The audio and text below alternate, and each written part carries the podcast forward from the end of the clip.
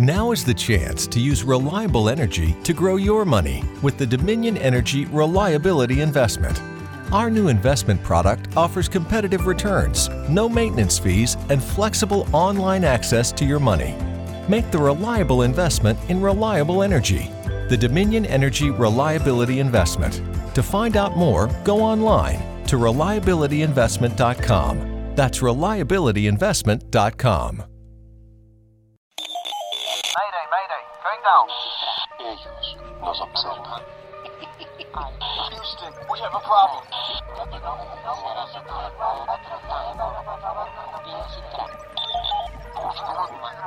Archivos Enigma, Honduras. Es hora de los archivos Enigma.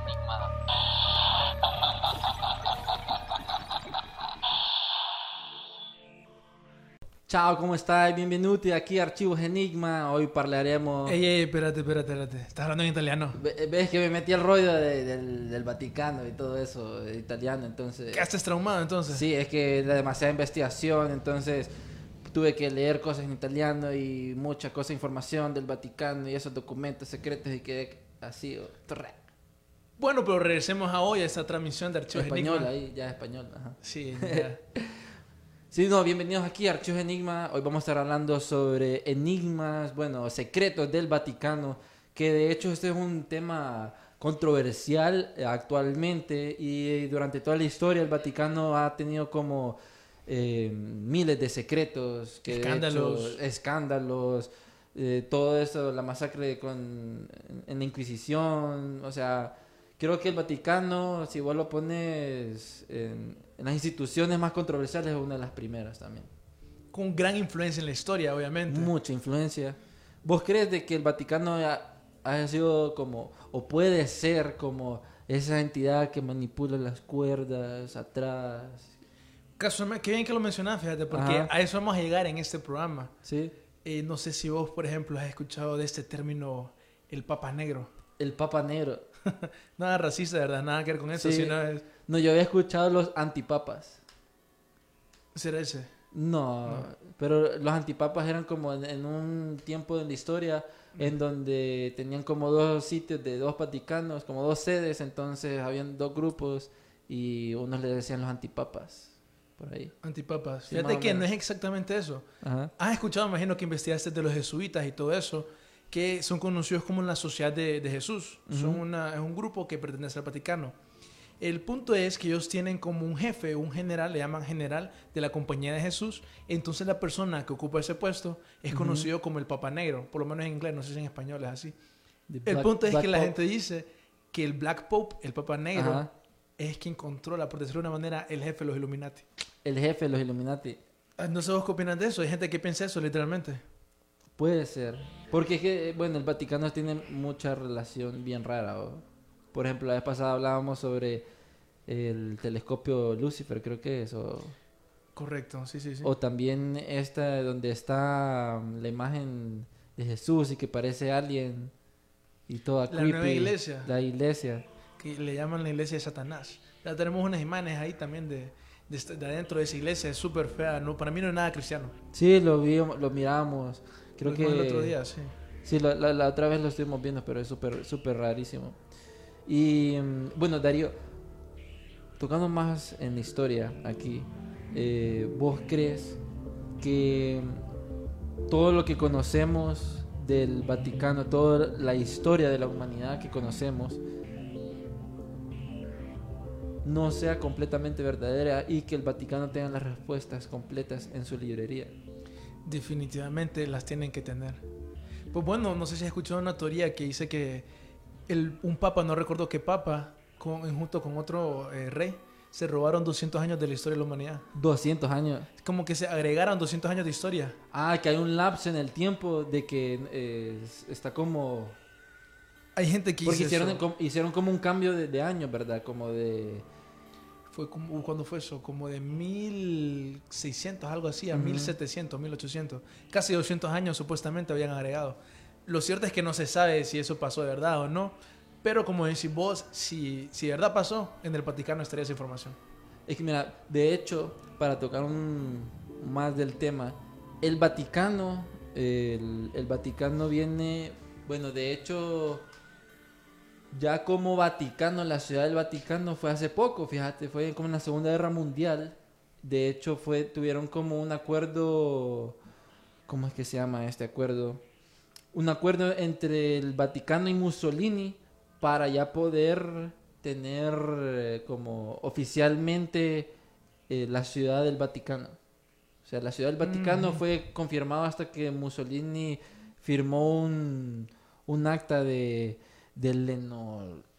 No me acuerdo cómo se llama, pero firmó un acta como por mediados de la Segunda Guerra Mundial y ahí es cuando el Vaticano Pasa a ser un estado. Ajá, pasa a ser un estado. Fue el primero de febrero de 1929. Se llaman los pactos de Letrán. Pactos de Letrán, así se llaman estos pactos. En donde el Estado, bueno, Gasparri y, y también el otro Mussolini, ahí hicieron ese pacto. Es bien loco. También, bueno, el Vaticano, es raro el nombre, ¿verdad, Darío? Tenemos unas teorías aquí de que el nombre, se dice que el nombre del Vaticano viene de algo de la serpiente, ¿no? Es La serpiente divina, cons- correcto. Ajá. Sí, es bien interesante, ¿me entiendes? Ver cómo, por qué tal el simbolismo detrás del nombre, Mm. eh, digamos, lo que está, los símbolos que están en la Basílica de San Pedro. Todo eso es interesante verlo. Pero creo que para poder entender y tener un mejor contexto, es importante hablar sobre el inicio del Vaticano. Sí, bueno, el inicio del Vaticano es curioso porque eh, nace primero como... Se dice que el nombre del Vaticano viene de, del lugar donde estaban, porque los nativos de ahí tenían este nombre, ya les digo cómo se llama, Vaticum. Es un antiguo, un antiguo pueblo estrusco llamado Vaticum. También se cree de que el nombre del Vaticano viene por el lugar que se llamaba Ager Vaticanus. Ahí es por el nombre, la relación, el Vaticano. Y de que ese lugar se dice que, bueno, más adelante, ahí se dice que ahí enterraron el primer papa. Se- Sí, creo que abajo en, en la necrópolis creo que hay varias personas enterradas. También tenemos, bueno, bueno, es que la historia, de la historia del Vaticano pasó, se lo vamos a hacer un resumen porque es bastante largo. Cuando el Vaticano empieza, empieza, El contexto es de que estaba el Imperio Romano, quería perseguir al cristianismo, que no creciera. Exacto. Entonces estaban viendo qué hacían, pues, porque se estaba expandiendo el cristianismo. sí, entonces vino después, en, en un tiempo, cuando, ¿cómo me explico? Cuando ya, ya el Vaticano estaba como construido, tuvieron una etapa donde el gobierno italiano fue como un rey, el gobierno italiano como que los encapsuló a donde tenemos la ciudad del Vaticano. Entonces las personas y los obispos tenían como una huelga, así no iban a salir de ahí y no iban a predicar y nada, y tenían esta como, ¿cómo me explico? Como huelga, hasta que pasó lo de los pactos de Letrán, que ahí fue cuando ya empieza oficialmente el nombre de- del Vaticano, así, oficial. pues. Y ahí nace el catolicismo. Bueno, el catolicismo ya estaba an- antes. Entonces, no es como que el catolicismo inicia el 11 Por lo de menos la iglesia católica, si no me equivoco. La iglesia católica se funda ahí como una jerarquía, ¿me entendés? Hasta que el gobierno, hasta que el imperio romano decide mezclarse con el cristianismo. Sí, ya el Vaticano, bueno, vos sabés de que el Vaticano siempre ha estado influenciado por familias poderosas. Los Borghesi, los Borghesi fueron una familia poderosa que también ellos ayudaron con la librería secreta, el Secretum, la librería secreta de, del Vaticano, que la gente confunde el, el Secretum con con secreto, que de hecho la traducción muchos hablan de que secretum es como más personal, como es como la librería personal del Vaticano o del Papa. Los burgueses ayudaron bastante de que la influencia y la ciudad del Vaticano en sí ahora en la actualidad sea uno de los puntos cultural- culturales más importantes de, del- del mundo y más visitados también. De hecho es la- el país donde hay más asaltos en el mundo. ¿Te sabías eso? En serio. Sí, porque tantas, tantos turistas que van ahí, o sea, es demasiado, pues entonces te, te asaltan rápido esos que te quitan Los carteristas. a los carteristas, los famosos carteristas. Es muy irónico porque se supone que es como es un lugar sagrado, supuestamente. Y vos, vos sabías de que el Vaticano, bueno, el Vaticano y mm, este como, como me expli- este grupo religioso siempre ha estado bien controversial. De hecho, fue cuando la vez pasada hablábamos del banco de, Ambrosiano. ah, el banco ambrosiano, de que el banco ambrosiano estaba muy apegado al banco del Vaticano. Entonces, cuando en, en 1982 en Londres encontraron el cadáver de, de- El dueño sí, del dueño que se llama Roberto Calvi guindado en un puente. Ajá, guindado en un puente con no sé cuántos millones de, no sé cuántos miles de dólares y, y- y piedras. Se dice de que, bueno, ahí fue cuando hicieron la conexión con el Vaticano, de un solo. Y de que habían como estos espacios en el Vaticano, que de hecho el Vaticano, vos sabías de que actualmente no te enseña como los, los estados de cuenta de la Segunda Guerra Mundial y de ese tiempo. No te lo enseñan. Están escondiendo algo. Sí, o sea, hoy están escondiendo al- algo. Bueno, regresando con Roberto Calvi, después está esta teoría loca, ya sabiendo un poco del tema, de que el- adentro del Vaticano hay como un grupo de masones que fue que mataron a Calvi para que no dijera nada. Y después al rato, como a los días, fue otro banquero como, como su secretaria, no me acuerdo quién es. Estaban limpiando. Fue la secretaria, si no me equivoco. También murió, como que dicen que los mataron. Como que empezó a hablar. Creo que la historia de la secretaria es que empezó a hablar, como que se dieron noticias. Sí, sí, y sí. después de la nada, la man se lo muerta. Como vos mencionás, es bien curioso. Creo que esa organización que vos decís que dentro del Vaticano, los masones que vos dijiste, creo que te referís es a la Sociedad de Jesucristo, que así se llama, o los jesuitas. ¿Vos has escuchado de ellos? No sé si sabes algo de, de los jesuitas.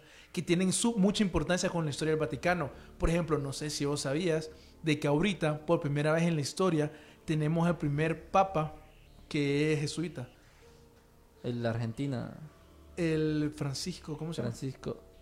Es el primer papa. Ah, Literalmente, a lo largo de la historia, el- eh, muchos papas dijeron que no, que no podías eh, ser jesuita y estar arriba del Vaticano, ¿me entendés? Porque los jesuitas tienen inter- internamente este puesto que se llama como el Papa Negro, creo que lo hablamos anteriormente. Sí. Y el problema por el cual lo miraban ellos, que no puedan ser el jefe del Vaticano, es porque literalmente los jesuitas son como el servicio de inteligencia del Vaticano. Ponerle la CIA del Vaticano. La CIA, del Vaticano. Y o sea, es en serio porque los manes son militares, su formación y, su, y todo, y su orientación es militar. Entonces vos decís por qué el Vaticano tiene, ¿me entendés? Una, un grupo de militares, casi militares adentro. Y ahí es donde vamos a la historia bien oculta de los jesuitas. Tenemos un video, Donaldo, se llama Loyola, que lo podés ir poniendo, que es un- son imágenes del fundador Ignacio Loyola, que fue el que creó la, esta sociedad de los jesuitas. Sí. La historia es bien fumada, escúchate esto. Ese man supuestamente eh, inicia su carrera como militar, pero una lesión termina su carrera tempranamente. Ujú. Entonces cuando está él en reposo, como que empieza a leer textos espiri- espirituales y decide, ese es Ignacio Loyola. Eh, él es el fundador de los jesuitas. Él decide entonces eh, empezar a tomar este- el, el espiritualismo. Él supuestamente va a una, un ministerio, ¿cómo se llama el ministerio? A un monasterio de Montserrat, en España. Entonces, estando ahí, decidió orarle a una eh, ídola que era la Virgen Negra de Montserrat. Sí. Y supuestamente después de eso, ¿me entendés? Él como que ya empieza a, a experimentar con espíritus. Supuestamente después él va a Barcelona y en el camino eh, se dice que no, no puedo ir a Barcelona porque está la, la plaga negra.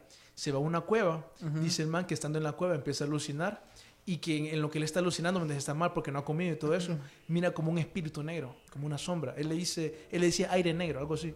Ajá. Entonces el punto es que él dice que este espíritu o este aire negro le empezó a, a consolar y le empezó a, a enseñar cosas. Entonces di- supuestamente la teoría de conspiración Sí. dice que él tomó est- estas enseñanzas de este espíritu, las puso en un libro que el libro se llama Exercia Spiritualia de eh, Ignacio Loyola. Y supuestamente, ¿me entendés? Eh, habla de, de técnicas como de meditación, eh, controlar tu respiración, cosas así, para que, para que al final, ¿me entendés? Supuestamente crean a que, a que el nuevo integrante de, lo- de de los jesuitas sea una persona con, eh, con el cerebro fácil de controlar. Porque son 30 días que uno come, estás en ayuno, ¿me entendés? Con tortura, por decirlo así, de que uno aguantás, pues tenés que hacer ejercicios mentales. Este es muy parecido a estos caminos que hacen en España. ¿Lo has escuchado? Como de que sí, es que hay unos famosos caminos, creo que es en España, de que vos haces como un largo trayecto pasando por por lugares y, y, digamos solo tenés agua, comida y que es bien espiritual, porque te, te quitan la comida, así como lo que vos decías y al final salís como enlight, enlightened y después ya estás como más susceptible a, a las diferentes cosas. Y eso es literalmente lo que pasa. Supuestamente, ¿me entendés? Eh, ellos interactúan con eso que vos decías de enlightenment o iluminación, que ahí sale la palabra illuminati para la gente que, que no sabe. Y no sé si habéis escuchado vos también relacionado con este man de Ignacio Loyola. Hay unos Illuminati españoles que se llaman alumbrados. Los alumbrados. Los alumbrados es una No. sociedad secreta también. Illuminati, ¿me entiendes? Igualito. Ajá. Solo que es española y supuestamente este man de Ignacio Loyola como que fue de los fundadores o que por lo menos estuvo en la sociedad secreta. No me sabía eso. Alumbrados. se llama. Alumbrado. Alumbrados. Y como te digo, imagínate, el- los jesuitas fueron creados por este hombre que estuvo, que el man era conocido porque tenía poderes místicos, poderes así mágicos, todo eso. No es loco pensar, ¿me entendés? De que tal vez esas enseñanzas se fueron a los jesuitas, que tal vez los jesuitas no son tan benignos como podrían parecer. No, no sé qué opina por eso. Por eso es que ver los jesuitas desde el punto de vista del Vaticano es súper importante. Y es una sociedad secreta que, como te mencionaba anteriormente, la gente piensa que el Papa Negro es quien domina el mundo, así como el líder de los Illuminati, El Papa Negro. que es el general de los jesuitas. Es interesante eso, fíjate, porque dentro del Vaticano nosotros sabemos de que sí existen esos diferentes cultos o sociedades secretas, que muchas de las personas hablaban mucho de esta película, ¿cómo que se llamaba? Eh, la película... Spotlight, ¿cuál no? No, Spotlight es otro que después vamos a hablar de eso.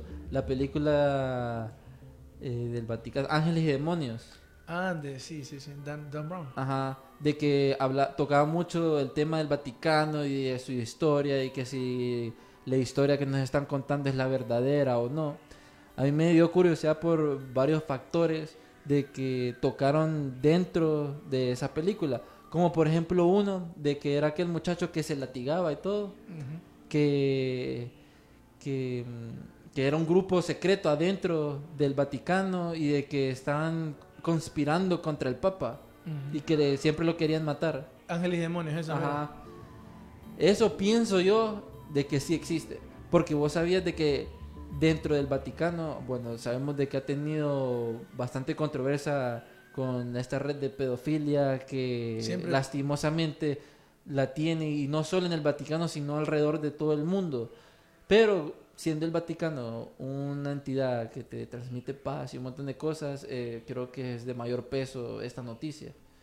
Pero dentro del Vaticano hay, hay estos grupos, hay diferentes grupos, sociedades que, bueno, lo vemos en los simbolismos de que el Vaticano, la, que es lo de la serpiente, de que el, el Vaticano tiene ese nombre de una diosa, una diosa de poder o algo así. Supuestamente. Ajá, de que bastante simbolismo en donde mucha gente cree que dentro del Vaticano es más bien una entidad maligna y, y otra y adentro hay, hay partes buenas.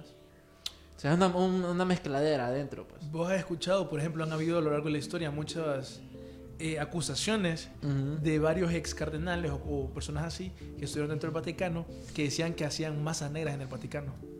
Misas negras. Misas negras, perdón. Masas No sé. negras, decía. En inglés, en inglés, pero sí, sí, misas negras, misas negras. En el Vaticano, te imaginas, como vos mencionabas, algo totalmente opuesto, pues. Algo que no debería de pasar. Sí, fíjate que ahorita que me recuerdo, creo que fue en un episodio con Kerel, o creo que con vos fue, que mencionaba de que dentro del... Vos sabes que las iglesias tienen catacumbas y un montón de cosas así. Con esto, tocando lo de la red de la pedofilia, de que el, el Vaticano puede tener como estas... Bueno, iglesias pueden tener como estos túneles, que él decía de que tenían estos túneles donde conectaban a como a lugares donde tenían a los niños y un montón de cosas ahí, y después se iban a las iglesias y una, una loquera así lo explicaba. No estabas, no estabas, por Sí. eso no te acordás, pero sí que él mencionaba algo así parecido. Yo pienso de que el Vaticano puede ser de que esté, como te digo, infectado. Infectado por tanto secreto, por tanta información oculta. Creo que much- muchas de las personas de adentro no contienen eh, tanta información, tanto, como te digo, ser bien estructurado, pues, o sea, como de que te lavan la mente. Me- Yo, yo soy cristiano, yo creo en Dios y en todo eso, pero sí sé, o sea, siento de que hay cosas que eh, esta entidad no nos dice, pues. Como de, como eh, vos sabías de que el Vaticano se supone que tiene el oro nazi que, eh, que lo quitó del banco suizo para tenerlo a salvo. Y después no se dice qué onda, pues, qué onda con ese oro. Supuestamente, ¿me entiendes? Fue Hitler el que dijo que él ideó su servicio secreto, ¿me entiendes? Los servicios secretos nazis a base del modelo jesuita. ¿Me entendés? Porque el modelo jesuita es como un control total. La persona que está arriba tuyo, vos Sí, tenés sí, que sí. hacer lo que él diga. Supuestamente él ideó eso. Y como vos decís, siempre el Vaticano, eh, aún así el, el Papa, él mismo fue a saludar a Hitler en ese mismo tiempo. Sí, de hecho este papa fue bien, lo criticaron bastante, no me acuerdo cómo se llama el papa. Pero lo criticaron bastante porque tenía relación con Hitler, Mussolini y eh, sabía lo que pasaba en el holocausto y no decía nada. Esa es otra cosa, pues. O sea, Pucha, el Vaticano tenía, sabía lo que estaba pasando en el holocausto, además tenía contacto con Hitler. Ellos repetidamente ah, decían de que tenían que ser neutrales, neutrales en todo. Miren, voy a buscar cómo se llama ese papa, porque sí fue, fue bien controversial eso. Ya les voy a decir cómo se llama. Pero fue bien controversial porque la gente sabía que ese papa tenía conexión con Hitler, sabía lo del holocausto, sabían lo del oro. Ya mediados en ese tiempo, me imagino que estaba el Banco Ambrosiano y un montón de cosas más. ¿Sabes? A mí lo que me da curiosidad es qué es lo que hay dentro del, de la librería del, del Vaticano. Uf, te imaginas un montón de secretos que me llevan una hora solo ahí. Es que, bueno, es que ni una hora vas a poder porque eso tiene desde, mil- foto, desde tomo foto, sí. 1612 o desde antes. Tenemos el secreto, los secretos del Vaticano. Vos sabías de que vos solo tenés derecho a sacar tres libros de esa librería privada y para que te den acceso es súper difícil. O sea, y esos tres libros no es como que puedes ir buscando, tienen que ser específicos. Vos tenés que decir, quiero este Sí, libro. quiero este libro puntual. Sí, Solo un día tenés. Están escondiendo unos secretos, obviamente. pues. Sí, y para tener acceso a estos libros, eh, vos tenés que tener firmada una carta de una institución privilegiada y no sé qué otros procesos más para que te den acceso y permiso eh, meses después para ver esos, esos libros. ¿Por qué no dejarán simplemente que cualquier persona, eh, ¿me entendés?, entre a la librería, ponerlos en línea? No sé, pues, están escondiendo... que, bueno, ponerlos en línea está más o menos difícil porque actualmente están haciendo un programa en donde quieren escanear los documentos del Vaticano, una inteligencia artificial que quieren ponerlo para escanear todos los documentos, pero el problema es de que, ya te voy a decir cómo se llama eh, esta, in, Encodicy Ratio se llama, Encodicy Ratio.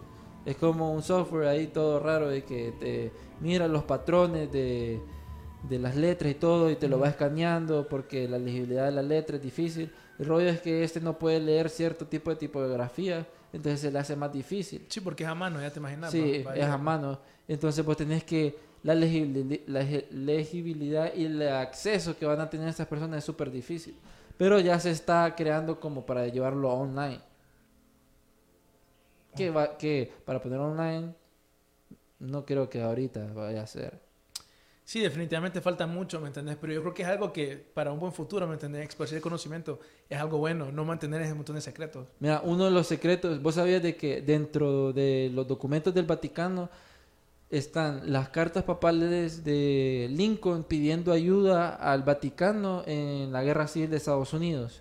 También eh, tienen ahí la carta, ya te voy a decir cómo es que se llama, las cartas de María Estuardo.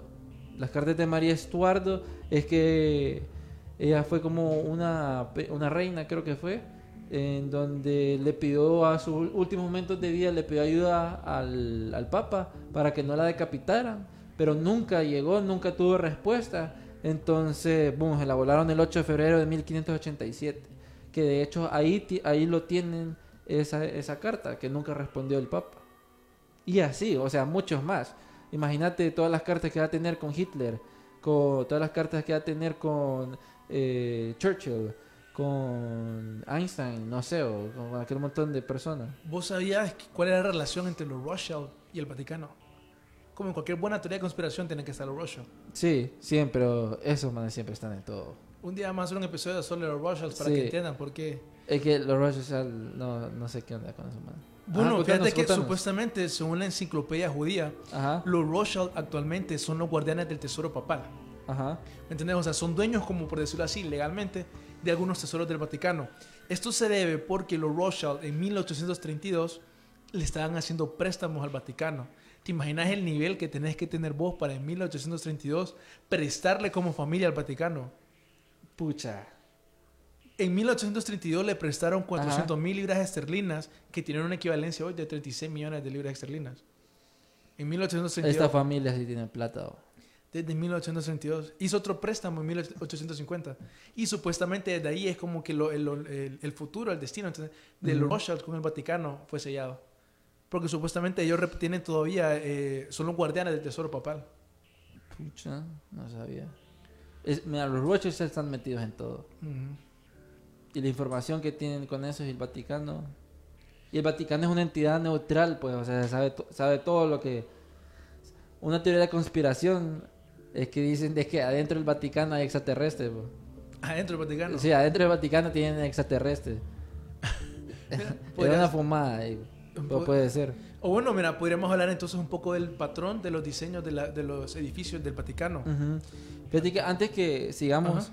Tenemos un comentario aquí de Nasri Jacob Bendek, éxito, y, no- y nos dice que existió un- una papa mujer.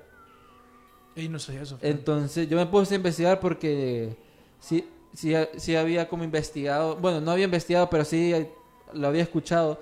Y el, el- el papa mujer que él habla es, se llama Juana y es una papa mujer que dice que solo es una leyenda o mito, mientras que otros afirman que es una realidad en tiempos donde las mujeres no podían ocupar ningún cargo importante y estaban relegadas a ser ciudadanas sin derechos. Juana, quien habría nacido en Alemania en las primeras décadas del siglo IV, vivió la conversión de su pueblo al catolicismo para obtener una buena educación y se hizo pasar por varón para entrar al monasterio. Ahí es donde supuestamente está esta la teoría de que existió la que fue una papa mujer. Pero eso más adelante lo vamos a tocar porque sí, es interesante. Vamos a hacer un live en Instagram. Ajá, para- para- mencionando más de eso. Ajá. Ahorita, mira, regresando un poco más a eso que hablaba vos de la serpiente y el simbolismo que utiliza el Vaticano. Sí. Vos miras esa imagen y miras ahí como que tiene forma de serpiente. Ese es el interior de un auditorio donde la nueva iglesia. Lo puedes poner en pantalla completa, Donaldo, para que la gente la gente lo mire. Ahí está, sí, tenés como...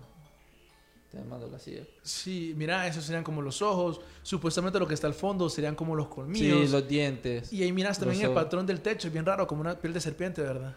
Sí, Mucha gente mira eso y dice, ok, qué raro, eso es como un serpiente. Lo curioso de hacer, por ejemplo, eh, ahorita a enviar un video, Donaldo, que es adentro del auditorio, lo que está al otro lado de, de eso. Ahí la gente dice, ok, eso es como una serpiente. ah, el donde está Jesús. Eso supuestamente Jesús, ok. Yo no creo Ajá. que Jesús, yo lo miro y no creo que pondrá el minuto 17 con 49. Que hasta, hasta Fashir, que lo, lo tocamos con Fashir. Lo tocamos, es cierto. y lo toqué. Le- con Fashir, hasta el man dijo de que no parecía nada, pues, no parecía. Era más como alienígena, ¿va? Parece. No, no, una serpiente que decía, ¿verdad? Pusiste 1749. va. Bueno, ya va a poner, creo. Ya se va a poner. Que literalmente esa supuesta. Mira, eso que está al fondo, supuestamente, Ah. representa a Jesucristo. Nada que ver. Y lo peor si lo miras de cerca de la cara. Es Ujú. literalmente como serpiente, pues. Siempre con ese simbolismo de serpiente que, que, que utilizan en el Vaticano. ¿Has visto vos, por ejemplo, las afueras del, del Vaticano? El edificio más o menos como es. No, fíjate. O sea, me da curiosidad que el Vaticano tiene esta estructura muy similar al de los mayas, ¿has visto? Que es ¿Cómo? como circular así, con un pasillo al fondo. Es muy buen punto. La gente dice que eso puede decir circular. Ajá. Literalmente representa parte del cuerpo de la serpiente. ¿En serio? Hay una imagen, mira, ahorita le envié una foto a Donaldo y también le enviaron un video cuando lo miras vos desde arriba, vos mirás en serio que sí tiene como la pinta, pues. Vamos a ver. Ya, vas a ver, ya. vas a ver.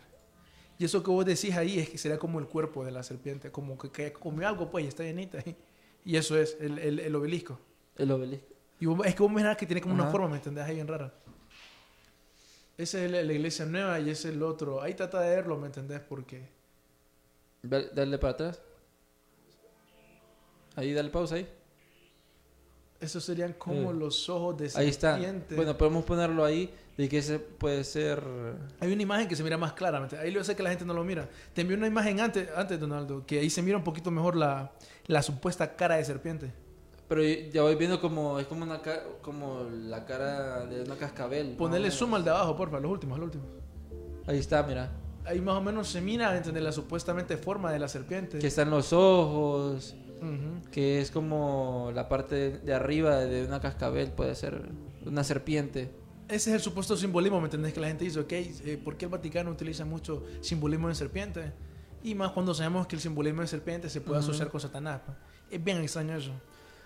¿Vos crees de que el Vaticano sea como una fachada de algo? Y que... Te voy a tirar esta teoría súper loca, Ajá, mira. ¿Vos sabías de que el Vaticano, a lo largo de sus... eh, perdón, el Roma...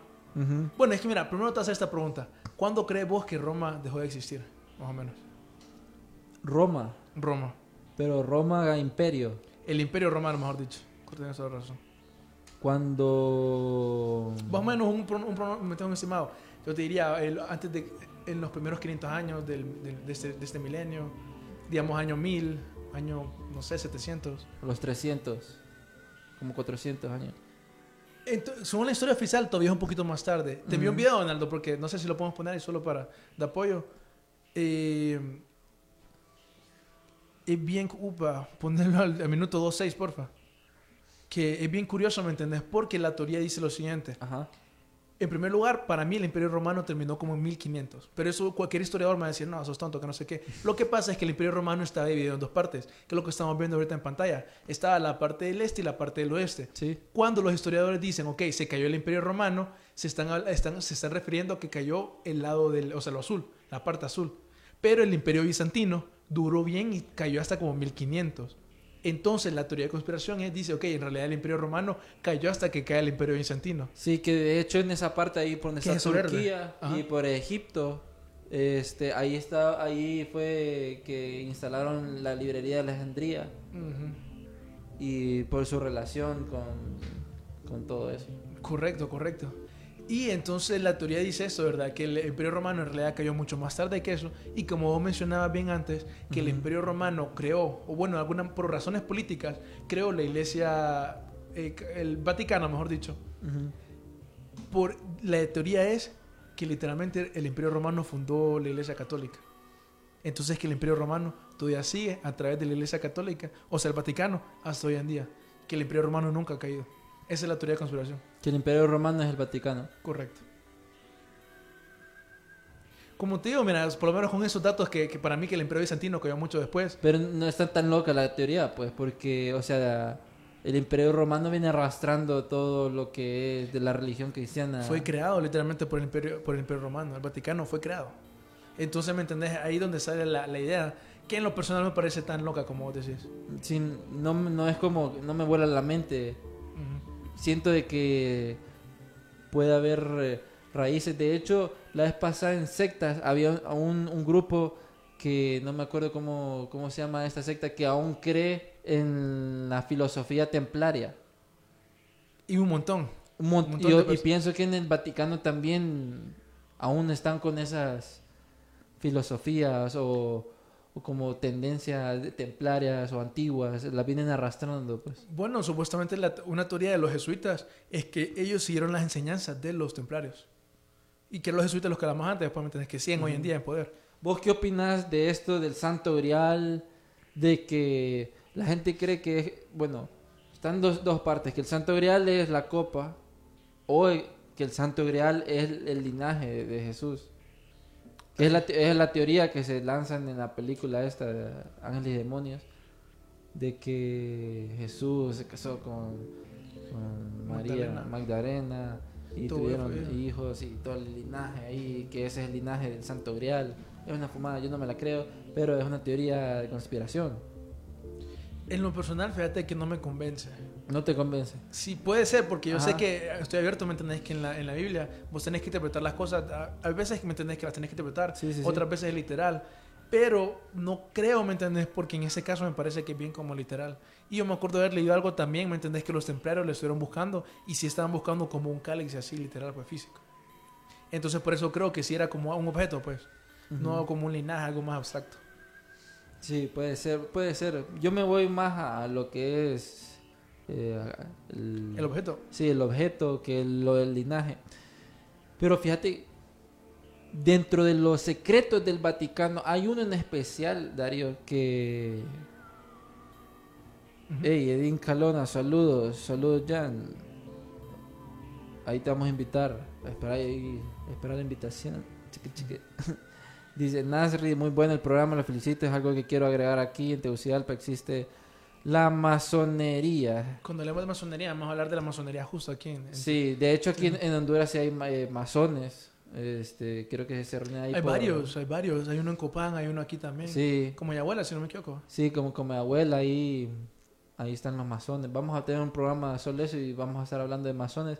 Pero tocó los, eh, los masones y los masones también están ligados mucho con, con el Vaticano también. Sí, bastante. Mira, los masones, Illuminati, un de sectas, todos relacionados con el Vaticano. Pero regresando a lo que quería hablarte, era de que dentro del Vaticano, de los muchos, sabemos de que hay muchos secretos dentro de esta librería que tienen objetos, tienen libros, tienen cartas, tienen patentes, o sea, tienen de todo ahí, pues es un arsenal y medio, son tres kilómetros esa li- librería. Pero hay uno en especial de que fue una controversia porque fue un invento que pudo revolucionar el cristianismo, así por decirlo, o la iglesia católica. Fue este padre en donde él dice que creó una cámara, se llama cronovisor, esta cámara que puede tomar fotos en el tiempo. Entonces, él mencionando, él se apegó mucho de que la materia o la energía nunca muere y como nunca muere, entonces por medio de la fotografía puede, como la energía siempre está ahí, puede fotografiarla y viajar en el tiempo. Entonces él dice que fotografió a Jesús. Tengo una foto de que supuestamente es lo que él fotografió y de hecho salió en el periódico de Italia, fíjate.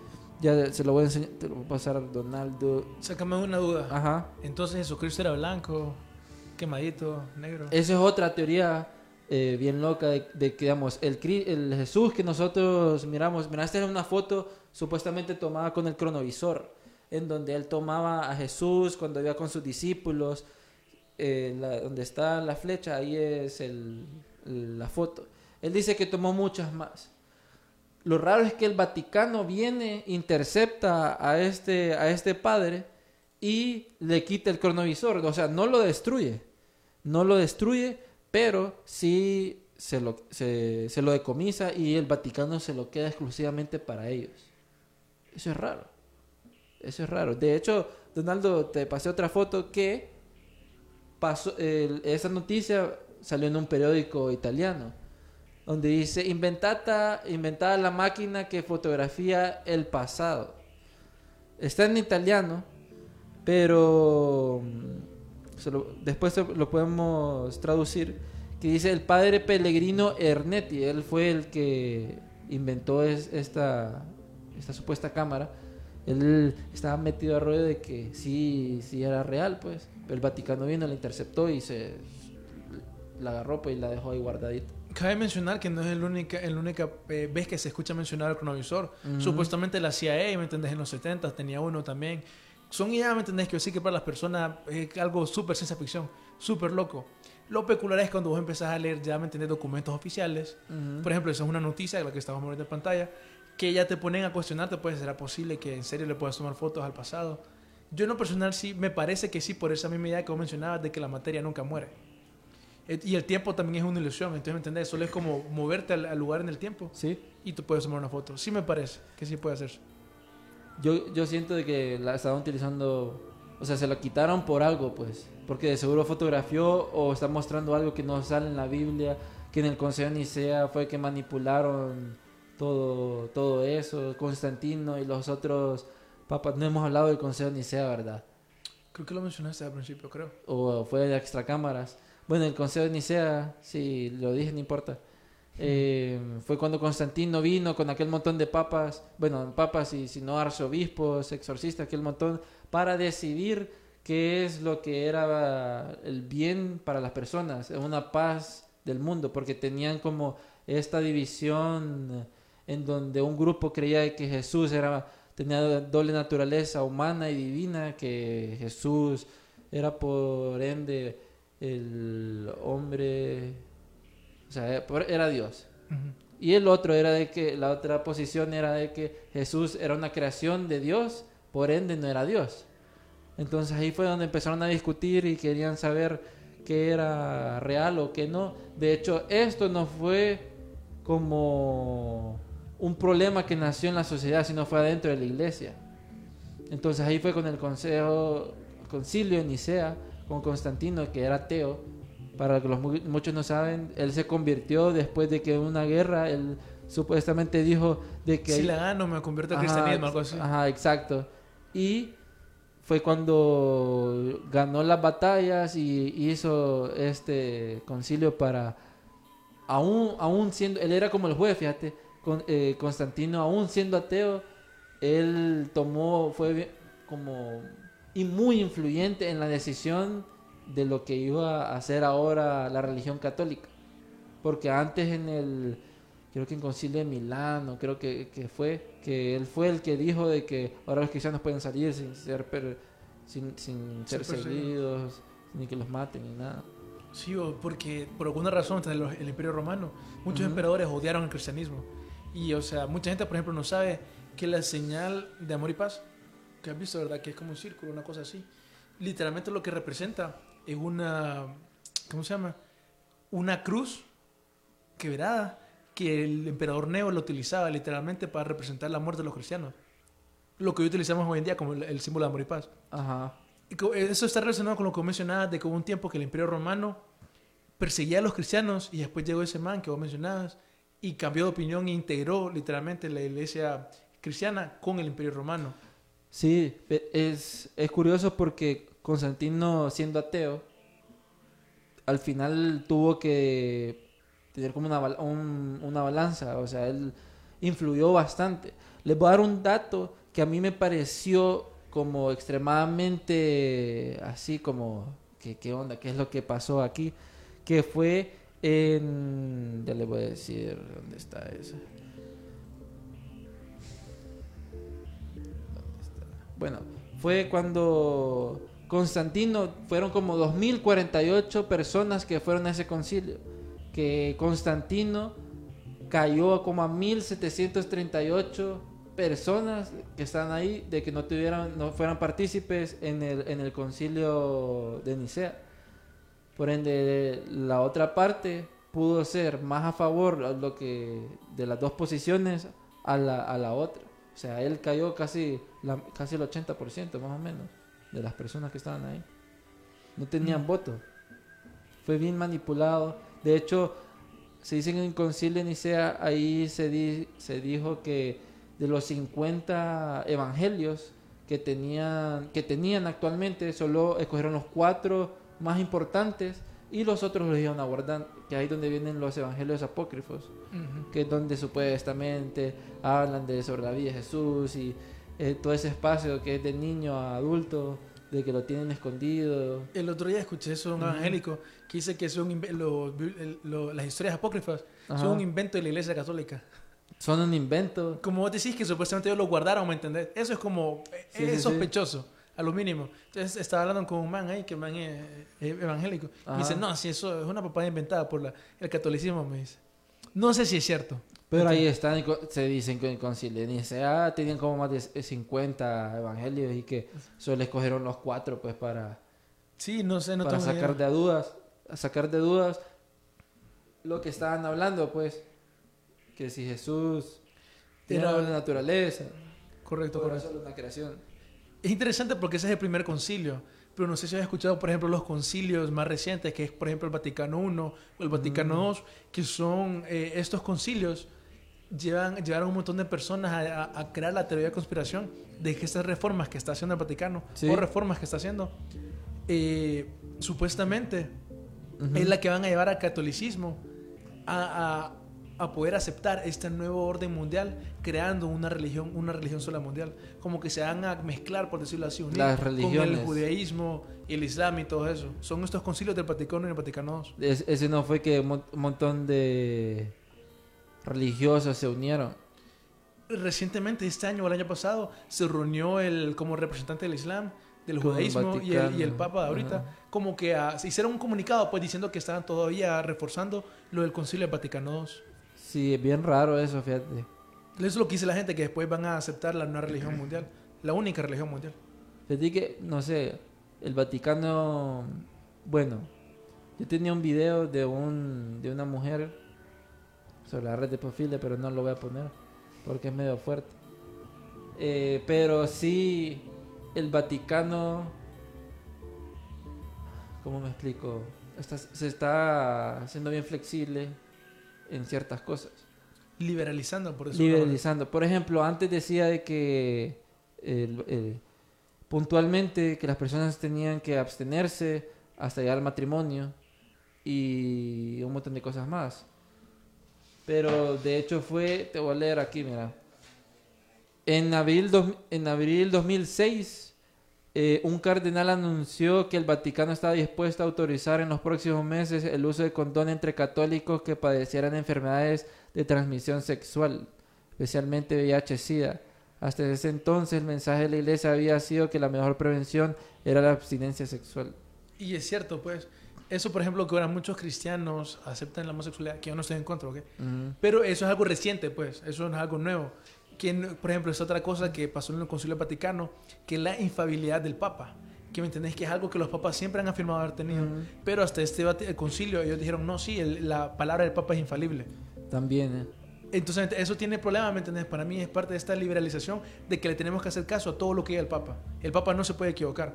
Es algo que yo no estoy muy de acuerdo con eso. Sí, o sea, e- es humano, pues. Siempre se puede equivocar en un montón de cosas. Como puntualmente una de las equivocaciones que tuvo y tuvo como... Varios papas han hecho. Sí, varios papas han tenido un montón de cosas bien raras. Borgia. Mano, ahorita me acordé de algo, de que es una, es una fumada, de que este había un papa de que tenía especialmente a una persona que le sobaba las bolas. Te lo juro. man. Puede ser, porque son bien El man era el sobabola, man. El man lo odiaba. Sí, man, te man, es en serio, fíjate. Eh, Tenía uno especialmente. tenía uno especialmente solo para eso, no sé, es súper raro. Pero ya volviendo a lo que iba a decir, es que el Papa ofendió gravemente al mundo islámico cuando citó la opinión de un emperador cristiano del siglo XIV que el profeta Mohammed había traído solo cosas malas e inhumanas al mundo. Aunque el Papa se disculpó, pero como consecuencia un religioso italiano fue asesinado en Somalia y varias iglesias fueron atacadas en Palestina. Además de eso, o sea, el Papa no tiene control de aquel montón de personas eh, que están en, en- en diferentes partes del mundo, que lastimosamente muchos de ellos, que es la gran controversia del Vaticano, que es sobre la red de pedofilia que hay y sobre bastantes padres evangélicos y católicos que están tienen como esa marca en, el, nombre de- del cristianismo Sí. Que solo para terminar en el dato, en enero de 2007, este, el Vaticano debió pagar más, casi 50 millones de dólares por indemnizaciones a personas que fueron abusadas sexualmente.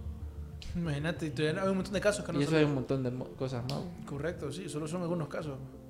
Entonces, Amigos, cuéntenos qué les pareció el programa de hoy. ¿Qué, qué te pareció a vos? man, es que, eh, yo creo que puede ser eh, súper largo el Vaticano y todo. No, ya, ya hablando en serio, siento que esto es un tema muy delicado de hablar. O sea, quisimos dar diferentes puntos de vista, pero si nos profundizamos más en el tema, eh, podemos encontrar cosas que a mucha gente no les puede gustar.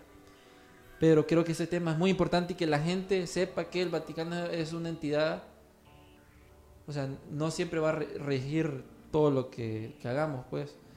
Pero deben investigar bastante qué es lo que ha hecho el Vaticano actualmente y qué ha hecho y qué es lo que está haciendo, qué es lo que hizo anteriormente, pues.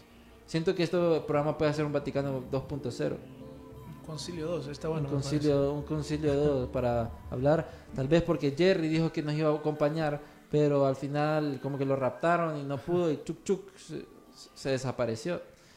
Pero posiblemente tengamos un 2.0. Definitivamente, mira, hoy por lo menos tocamos temas importantes como los jesuitas, algo que vamos a hablar más a fondo en el futuro, porque yo sí creo que ellos tienen mucha influencia. Ujú. Hoy todavía tienen mucho poder los jesuitas. Entonces ese es un tema, ¿me entendés? Que hay que introducirlo, aparte del imperio romano, que probablemente entre más vamos, entre más nos metemos en las teorías de conspiración, más locos se vuelven, regresando hasta eh, el imperio romano. Lo que era así.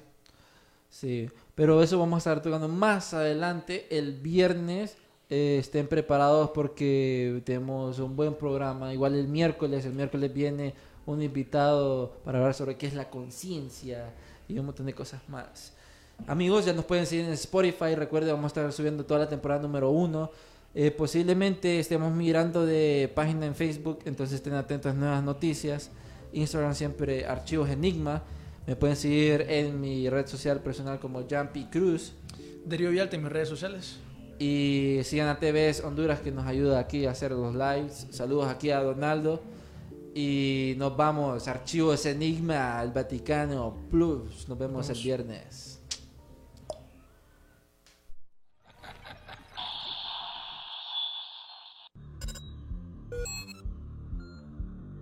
¿Por qué hacer esto? Cuando puedes hacer esto. ¿Por qué hacer esto? Cuando puedes hacer esto. Disfruta la emoción con Coca-Cola y Six Flags. Utiliza el código COKE en sixflags.com y ahorra hasta un 50% en el costo de admisión. Los negocios de la costa este de Maryland están encantados de recibirle nuevamente. Muestre su apoyo llegando temprano y quedándose hasta tarde. Obtenga información sobre el tráfico en el Bay Bridge en arroba the MDTA en Twitter o en baybridge.com. Para enterarse del tráfico en tiempo real, llame al 1877 Bay Span, o sea, 1877 229 7726.